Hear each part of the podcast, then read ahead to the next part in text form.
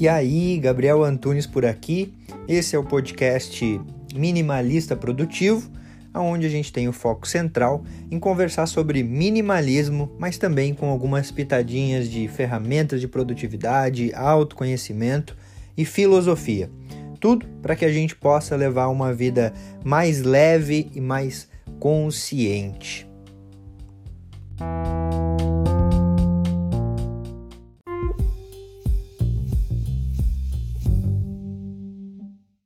Hoje eu resolvi falar sobre a relação entre minimalismo e abundância.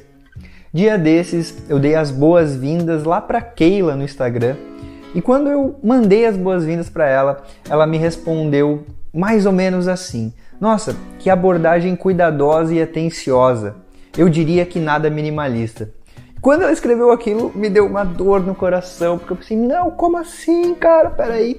Mas daí, na mesma frase, ela disse: Peraí, mas eu acabei refletindo aqui e eu percebi que essas coisas não são antagônicas. E é sobre isso que eu vim falar aqui contigo hoje. Porque muitas vezes as pessoas acreditam que o minimalismo está relacionado com algo frio, algo distante, meio que com o desapego. Realmente está, mas é com o desapego nas coisas e não nas pessoas. E quando eu vou dar as boas-vindas para as pessoas que me acompanham lá pelo Instagram, a minha intenção é justamente representar isso, é se aproximar, é trazer a conexão, o afeto, porque isso realmente é o essencial da vida. No final, o que realmente vai ser relevante para a gente é as pessoas que a gente conheceu e as experiências que a gente viveu. Não vai ser o carro que você teve. Você não vê a pessoa lá no final da vida falando que o maior arrependimento da vida dela foi não comprar o carro que ela gostaria. Você vê a pessoa lá no final da vida falando muitas vezes que se arrepende de não ter tido tempo com as pessoas que ela ama, de não ter tido tempo para ela, de não ter seguido aquilo que era realmente fundamental para ela. E é isso que eu quero trazer para você, que o minimalismo não é antagônico à abundância. Pelo contrário, abundância faz parte de uma vida minimalista, mas não é a abundância do ter, é a abundância do ser. Ser minimalista é ser abundante de dentro para fora, com foco naquilo que é essencial para a gente e não naquilo que acaba dissipando a nossa energia. Então, eu quero fazer um combinado com você.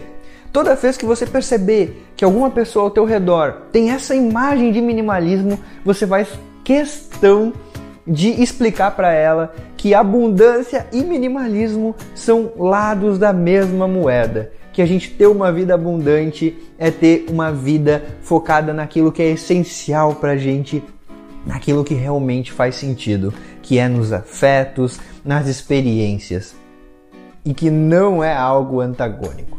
Beleza?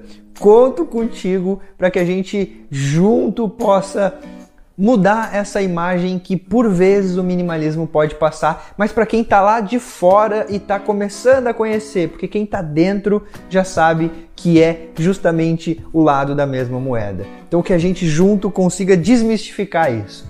Feito.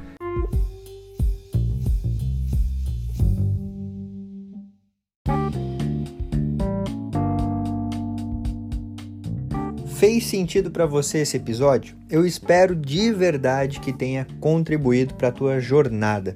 Se você quiser trocar uma ideia comigo, chega lá no Instagram @minimalistaprodutivo. E também não esquece de seguir o podcast por aqui. E se você se lembrar de alguém que você pode compartilhar esse conteúdo para que cada vez a gente possa aumentar mais a família minimalista, melhor ainda. Feito? Grande abraço para você e até a próxima.